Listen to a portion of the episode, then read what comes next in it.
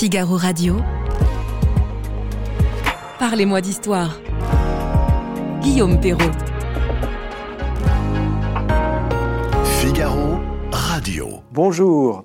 Richelieu et Louis XIII ont une place de choix dans la mémoire des Français. Dès qu'on prononce leur nom, on songe aux trois mousquetaires, à l'interdiction des duels, au siège de La Rochelle. Et des questions se posent en foule à propos de ces deux hommes d'État. Est-ce que Richelieu, en définitive, était tout puissant et tenait dans sa main Louis XIII comme une sorte de marionnette? Est-ce que, au contraire, les deux hommes ont construit ensemble la France moderne? Après leur mort, comment Anne d'Autriche et Mazarin, leurs successeurs, ont réussi à poursuivre leur œuvre au milieu de difficultés considérables? Pour en débattre, j'ai le plaisir d'accueillir Jean-Christian Petit-Fils. Bonjour. Bonjour. Vous êtes historien, vous êtes l'auteur de nombreuses biographies remarquées, notamment sur Louis XIII, paru chez Perrin dans la très belle collection de poche Tempus. Geoffroy Caillet, bonjour. Bonjour. Vous êtes rédacteur en chef du Figaro Histoire. Figaro Histoire qui consacre en ce moment un, un numéro splendide sur la France des mousquetaires, de l'âge baroque à la naissance de l'État moderne.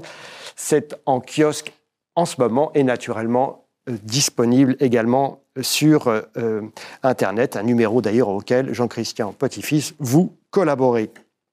Ce qu'on retient d'abord de Louis XIII et Richelieu, c'est leur lutte contre les nobles pour les forcer à obéir à la couronne. En même temps, Jean-Christian Petit-Fils, j'ai envie de vous dire, les nobles, les forcer à obéir, c'était un objectif de la monarchie depuis des siècles. Qu'est-ce qui a changé avec Louis XIII et Richelieu? Qu'est-ce qu'il y a de nouveau avec eux? Ce qu'il y a de nouveau, c'est la construction d'un absolutisme moderne. La monarchie française a toujours été absolue. Le roi est sans lien, il, ne dépend de personne sinon de Dieu. Hein. Euh, Louis XIV dira euh, le roi tient euh, son épée de Dieu. Le roi exerce la plénitude de la souveraineté c'est-à-dire euh, ce qu'on appelle aujourd'hui le pouvoir exécutif, euh, législatif et judiciaire. Il est le législateur euh, et, en même temps le juge suprême. Mais donc ça, c'est vraiment une théorie qui remonte à, la nuit des temps, qui remonte aux Capétiens. Euh, à partir de la fin du XVIe, début XVIIe, nous voyons s'enclencher un processus de construction de l'État moderne qu'on peut appeler une monarchie administrative. Cette monarchie administrative, elle va essayer de centraliser essayer, parce que euh, on est dans un pays de, diversité, de, de corps, d'ordre, une société plurielle avec euh, des privilèges euh, dans, dans, tous les sens. C'est ça, il n'y a pas que, des, y a pas que les nobles qui ont des privilèges. Non, non, bien entendu, il y a des provinces, il y a des, des, des villes, il y a des places. Y a, chacun cherche à, à se positionner dans une société hiérarchisée.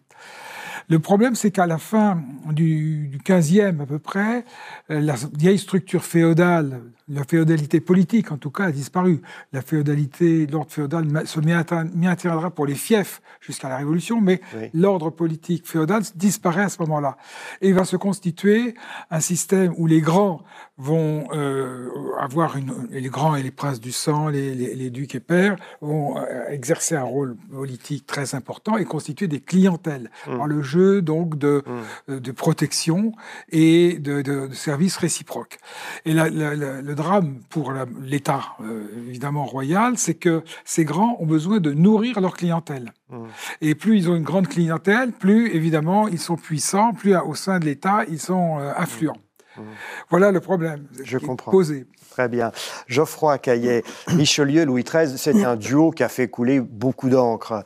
Richelieu, le cardinal, il avait une stature intellectuelle, tout le monde le sait. Est-ce qu'il a, vous diriez qu'il a écrasé, dominé de sa stature Louis XIII il n'a pas cherché à écraser le roi parce qu'il a su toute sa vie que son destin était dans les mains du roi. Et que s'il se comportait ne serait-ce qu'un instant, ne serait-ce qu'une journée, comme autre chose qu'un valet, il serait renvoyé immédiatement. Donc le, le, le cardinal de Richelieu a assisté à, la fin hein, du, du, favori Concini de la reine Marie de Médicis, et il a été hanté toute sa vie d'avoir de, de, de, le même euh, Concini, qui a été, Concini qui a été exécuté sur, sur décision du roi, enfin lors de son arrestation, ça se termine par la mort de Concini. Exactement. En 1624, euh, Richelieu rentre au conseil du roi, Et euh, dès lors, l'un et l'autre forment un duo, une sorte d'attelage qui tire à, à, U et à Dia parce qu'ils sont extrêmement dissemblables. Qu'est-ce qu'ils ont, qu qu'ils ont, de différent? Alors, au plan de l'intelligence, vous l'avez dit, euh, la différence est abyssale. Hein. Le cardinal Richelieu est un homme très intelligent, qui a des dons extraordinaires. Le roi euh, est loin d'être euh, idiot, mais il est très empêché. D'abord, il est bègue, et il n'y a guère qu'à la guerre euh, qu'il se montre vraiment euh, comme roi, euh, comme chef de guerre. C'est l'endroit finalement où il est le mieux. Mmh. c'est quelqu'un qui a le sens de son autorité et qui ne supporterait pas un instant que Richelieu lui manque de respect. Et on, on, oublie très souvent cette dimension quand on pense à Louis XIII. Donc Louis XIII dit à Richelieu, je serai la tête et vous serez le bras. En réalité, Richelieu a été les deux, mais toujours en conformité aux volontés royales. Hein, il n'y a aucun moment où euh, Richelieu n'a tenté une option dont il imaginait qu'elle pourrait ne pas recueillir l'assentiment du roi. Et si vous voulez, ce jeu à deux, qui va durer 18 ans, tout le temps de leur collaboration, jusqu'à la mort de Richelieu euh, au mois de décembre 1642, qui précède de cinq mois la mort du roi. 18 ans, c'est énorme dans l'histoire de France. C'est une période où il y a un duo comme ça, Jean-Christian Petit-Fils, oui. qui a et, dirigé le pays. Et euh, Richelieu dira les quatre coins du cabinet du roi sont plus durs pour moi à conquérir que tous les champs de bataille de l'Europe. C'est dire les, les, tensions qui existent. Et en même temps, c'est vrai aussi, il y a un désir de, de, de servir la France, un désir d'unité, mais euh, Louis XIII est un homme très épineux, très susceptible, et qui euh, constamment cherche à marquer son territoire. Euh, voilà. Donc Alors, il y, y, a une mesure symbolique que tous les, les petits écoliers ont appris à l'école, c'est l'interdiction des duels c'était pas les premiers à essayer de les interdire, mais il semble que ce duo, à la tête de l'État, a, été particulièrement euh, euh, inflexible pour obtenir l'application de cette interdiction des duels. Comment est-ce qu'ils y sont pris, Jean-Christian Petit-Fils? Ah, il a fallu faire des, des, des exemples, euh, exécuter euh, des, des, duellistes célèbres, des provocateurs, euh, aller les pourchasser de, dans les provinces étrangères. il y a une volonté vraiment de, de, du roi, de Richelieu, de supprimer ce, ce, ce, désordre, parce que la noblesse, avec elle, apporte beaucoup de, désordre, le point d'honneur. Alors, on, mmh. se bat pour l'honneur, mais chaque année, il y a des centaines de jeunes nobles qui disparaissent dans ce type de combat. C'est extrêmement préjudiciable. C'est parce qu'on a du mal à comprendre cette, cette mentalité aujourd'hui en notre époque de, démocratique. C'est le goût du, du, panache, le souci du, du beau geste, l'obsession de paraître devant ses pairs. Absolument, l'obsession de, de paraître. Le, le, le point d'honneur, c'est l'orgueil nobiliaire. C'est ça le point d'honneur. Voilà, exactement. C'est un privilège de la noblesse d'ailleurs, de non seulement de porter l'épée, mais de se faire justice soi-même mmh. et accepter que ça soit l'État qui soit le seul dépositaire de l'exercice de la violence publique, c'est quelque chose d'inacceptable pour la noblesse. Absolument. Et d'ailleurs, euh, en 1789, quand les roturiers obtiendront le droit de se battre contre les nobles, ils seront très fiers, très flattés. Mais je ferme la parenthèse. Revenons à Louis XIII et à Richelieu. Alors, parlons maintenant de nos deux hommes face aux protestants.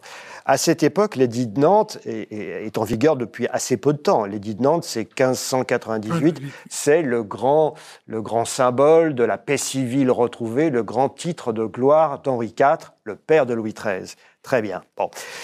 Geoffroy Caillet, le souvenir de ces guerres de religion reste très présent dans la France de l'époque. Est-ce que ça a pesé, dans quelle mesure ça a pesé dans les décisions de ce duo Richelieu-Louis XIII euh, la jeunesse de Richelieu se passe dans les dernières années des guerres de religion et il a été euh, très marqué par ces, par ces guerres, comme tous les Français, également comme catholique, parce qu'on oublie souvent de le rappeler euh, à cause d'une historiographie marx, marxiste qui a tendance à gommer cet aspect-là, c'est que euh, religieux, euh, Richelieu reste un homme d'église jusqu'au bout. Hein. C'est un prêtre, il dit la messe tous les jours. Il écrit il des traités aussi, des traités de dévotion, je crois. Exactement, il a écrit des traités spirituels pour, pour, à l'usage des chrétiens, mmh. et il est hanté par la, la question de l'hérésie, et par ailleurs, évidemment, des conséquences politiques politique euh, qu'elle a en France. Et il est tout à fait conscient que l'édit de Nantes, malgré toutes ses qualités, reste une paix fragile. Hein.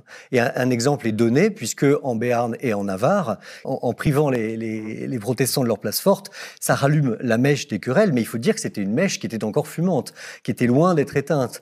Et donc toutes les années 1620, qui vont être l'année, euh, qui vont être la décennie de la reprise des hostilités entre protestants et catholiques, avec pour épilogue le fameux siège de la, de la Rochelle euh, et la paix d'Alep, c'est euh, était de ce point de vue-là presque inévitable.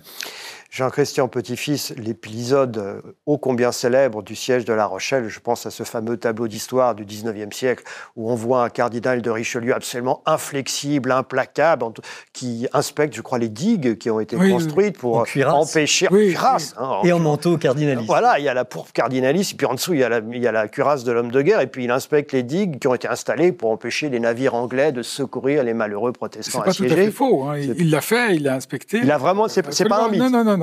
Il, a vrai... Alors, on a évidemment représenté avec beaucoup plus de panache, je pense que, que ça s'est passé dans les réalités. Mais il faut bien voir une chose, c'est que ce ne sont pas des guerres de religion. On a parlé, euh, des historiens ont parlé de guerres de religion sous Louis XIII. Pas du tout. Louis XIII et Richelieu sont conscients qu'il faut appliquer l'édit de Nantes dans ses dispositions au moins de, respect de la liberté de conscience et puis de dispositions à l'égard des, cultes qui sont limités pour le protestantisme, bien sûr. Mais il s'agit de supprimer tout ce qui était provisoire dans l'édit de Nantes, c'est-à-dire les euh, brevets et annexes qui accordaient aux protestants euh, des places de sûreté, une cinquantaine de places de sûreté. Ah oui, c'est beaucoup, je pensais qu'il y en avait moins. Si, si, et une centaine de lieux de refuge.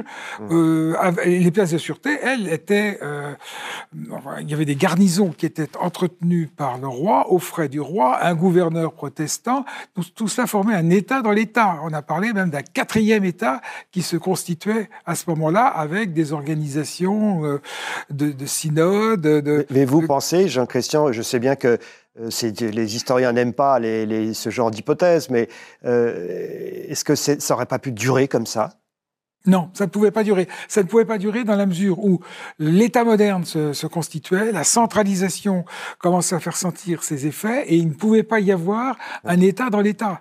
En, décembre 1620, 21, pardon, euh, se constitue à La Rochelle une assemblée qui se déclare permanente, avec euh, adopte un sceau et lève des troupes avec des impôts qui sont aussi levés par cette assemblée. Euh, l'idée, c'est de cantonner, le cantonnement, c'est-à-dire de constituer euh, des États euh, style provinces unies à l'intérieur même du royaume. Une espèce de république. On est dans une, absolument, on est dans une sécession.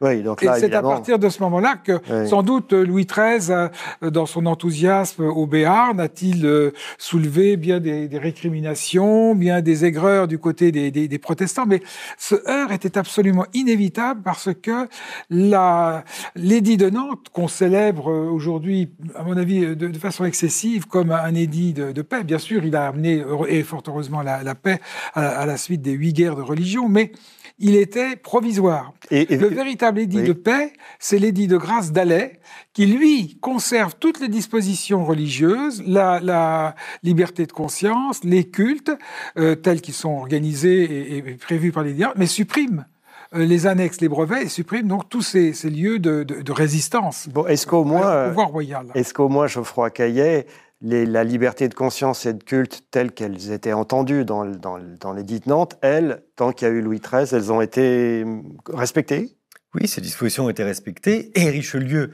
justement, a eu à cœur de les faire respecter. Hein. Donc Jean-Christian Petit-Fils a tout à fait raison de rappeler que vraiment la paix d'Alais n'a absolument rien empiété de ce point de vue-là.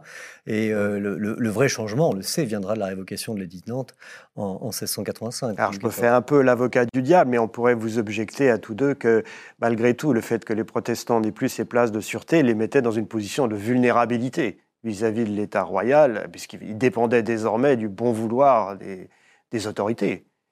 Oui, mais je pense que, comme le disait aussi Jean-Christian Petit-Fils, c'est deux, structures qui s'opposent. Si vous voulez, la construction de l'État moderne, à un moment, euh, finalement, se, ne, ne, pouvait se dérouler normalement en, en, en, gardant ces exceptions, ce régime d'exception. Hein. C'est un. Et puis alors, on, l'a dit tout à l'heure, on, l'a esquissé tout à l'heure en parlant de la construction de l'absolutisme français. Euh, ce qui change aussi avec Louis XIII Richelieu, c'est la méthode. Et la méthode, c'est celle de la fermeté. On l'a évoqué pour les duels, et en réalité, pour l'exception protestante, il pouvait différemment, euh, euh, difficilement en être différemment. Il faut, il faut effectivement souligner le côté implacable de ce duo, finalement, face à toutes les difficultés qu'ils ont. Ils sont, ils sont vécus comme étonnamment euh, presque brutaux par les contemporains.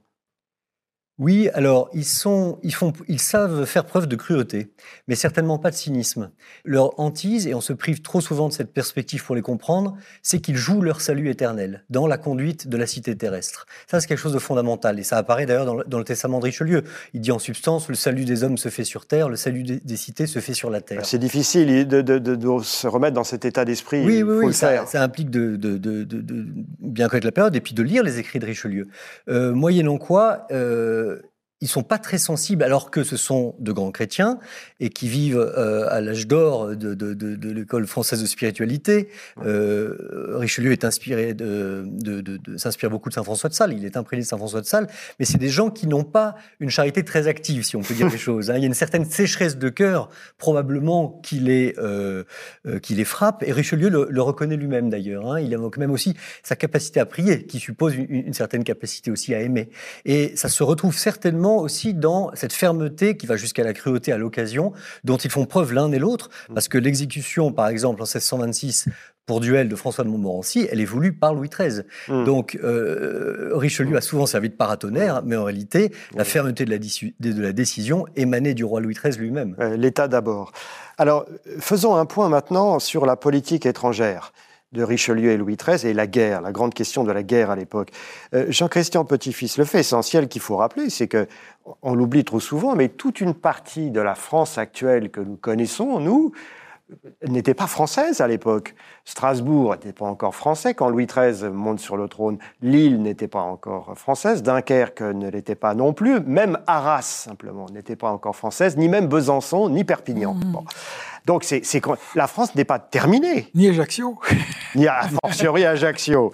Et comment expliquer que finalement Eh tous bien, ces territoires qui nous paraissent français ben, depuis toujours ne l'étaient pas? La carte de France, en gros, euh, résulte du traité de Cateau-Cambrésis. Euh, Il y a eu quelques Oui. ajustements sous, sous Henri IV, mais, assez faibles. Euh, il manque en effet euh, la Flandre-Wallonne, il manque la- l'Artois, l'Alsace, la Lorraine en dehors des, des trois évêchés. Et encore, les trois évêchés, c'était à titre provisoire. Alors, les trois évêchés, c'est Metz, Toulon, Metz- euh, Metz, Toul, pardon, et, et Verdun. et Verdun, merci. Et euh, en- la Franche-Comté non plus, euh, la Savoie euh, non plus, le comté Oui. de Savoie et le duché de Savoie, et puis la, le comté de Nice. Voilà. Et puis la Corse, dont, dont- dont j'ai parlé. Donc, ça fait euh, 25% au moins du, Donc, à alors, 30% et- et- du territoire français qui, qui n'était pas avec des frontières euh, poreuses, Alors, des entrées, des possibilités d'entrée considérables. On a parlé tout à l'heure de Corbie. L'année de Corbie, ça Corbie, c'est au, même niveau, c'est un petit village pas loin d'Arras. C'est au même niveau les- d'Arras. les troupes- Oh, les pa- troupes- Pardon, ouais, c'est au même niveau d'Amiens. Amiens. C'est à Voilà. côté d'Amiens. À côté de- Et les troupes euh, donc euh, impériales sont arrivées là et menaçaient euh, Paris. C'est là où, effet, euh, euh, Louis XIII a, pris la tête de la résistance. Donc ça veut dire qu'une bataille perdue aux frontières du Nord-Est et Paris est menacé. quoi. Absolument. Donc l'obsession de l'époque pour, euh, pour Louis XIII et Richelieu, c'est repousser la frontière le plus loin possible de la capitale. L'obsession, c'est ça, c'est la maison de Habsbourg avec ses deux branches, une branche germanique plus faible et une branche espagnole extrêmement puissante sous Philippe III et Philippe IV. Alors, Geoffroy, parlons de la guerre. Euh, qui sont alors les ennemis Jean-Christian Petit-Fils vient nous expliquer qui c'est. La France a aussi des alliés quand même. Et curieusement, ce sont des, des princes protestants. Oui, alors il faut peut-être partir du commencement. Richelieu choisit le renversement des alliances traditionnelles euh, parce que Louis XIII, comme son père Henri IV, déteste les Espagnols, bien qu'il soit marié lui-même à une Oh. Habsbourg.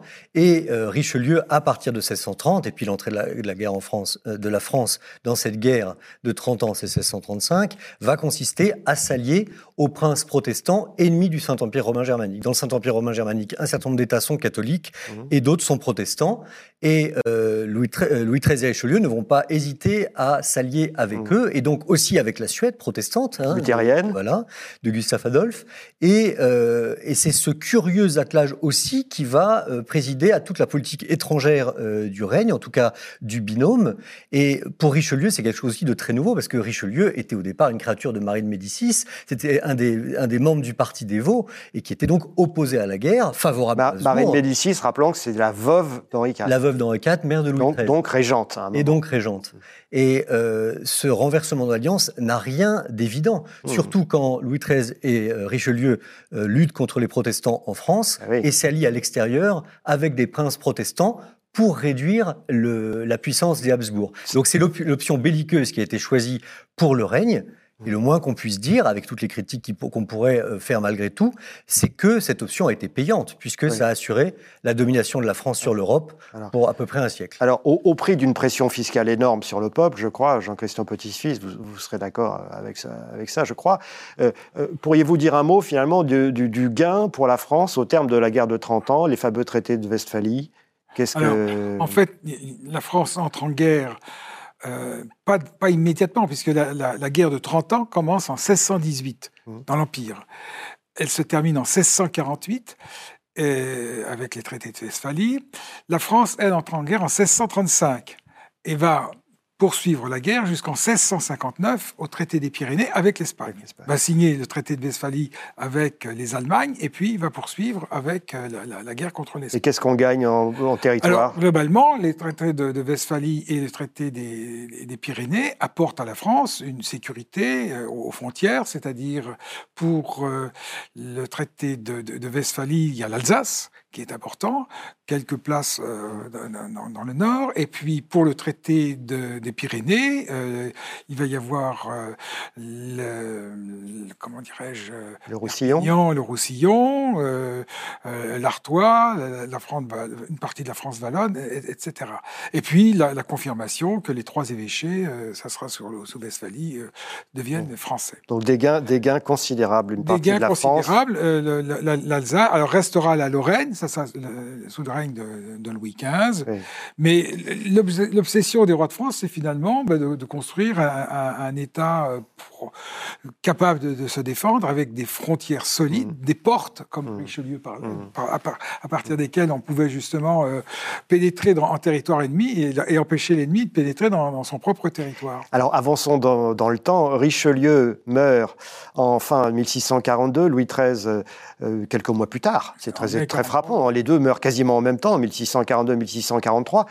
Après, c'est Anne d'Autriche, la veuve de Louis XIII, qui devient régente au nom de son fils, le petit Louis XIV, qui, est, tout jeune, qui est un enfant, et Mazarin devient le principal ministre.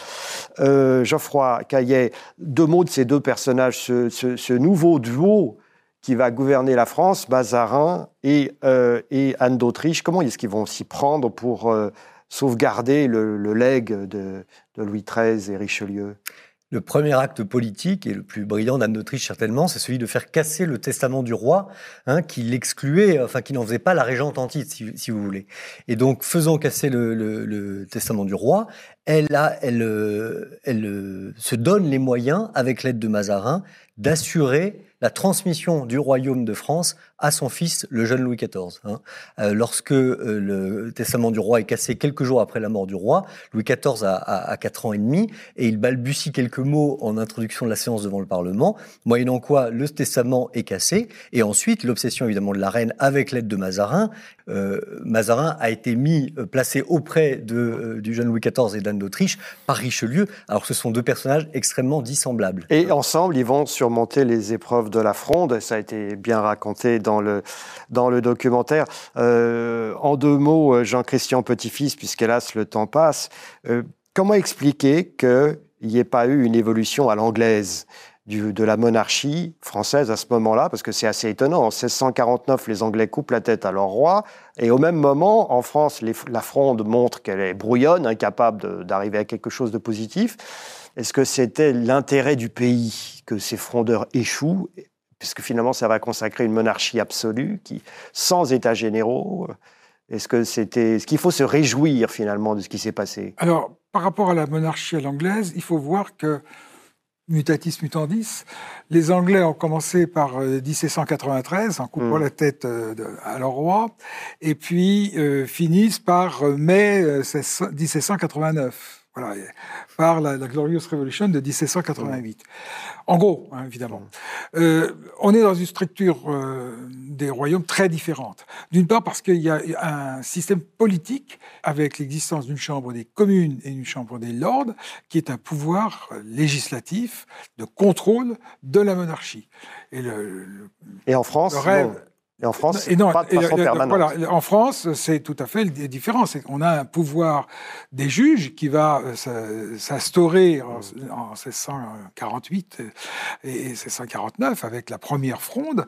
Euh, c'est la révolte du Parlement. Le Parlement de Paris est constitué de, de conseillers du roi euh, qui sont propriétaires de leurs charges, qui n'ont aucune légitimité, qui ne sont pas représentants euh, des bourgs ou des, ou Ouais. des, des, des communes, euh, comme le, le- le sont les, députés anglais. Donc il y a vraiment une très grosse différence. Beaucoup de passionnantes questions autour de Richelieu Louis XIII et de Mazarin d'Autriche. Alexandre Dumas a rendu un grand service à ces personnages historiques en les peignant dans les trois mousquetaires, même s'il n'a pas toujours respecté la vé- vérité historique, mais il a rendu ces personnages très familiers. Merci à vous, merci Jean-Christian Petit-Fils, merci Geoffroy Caillet et à très bientôt pour un nouveau numéro de Parlez-moi d'histoire.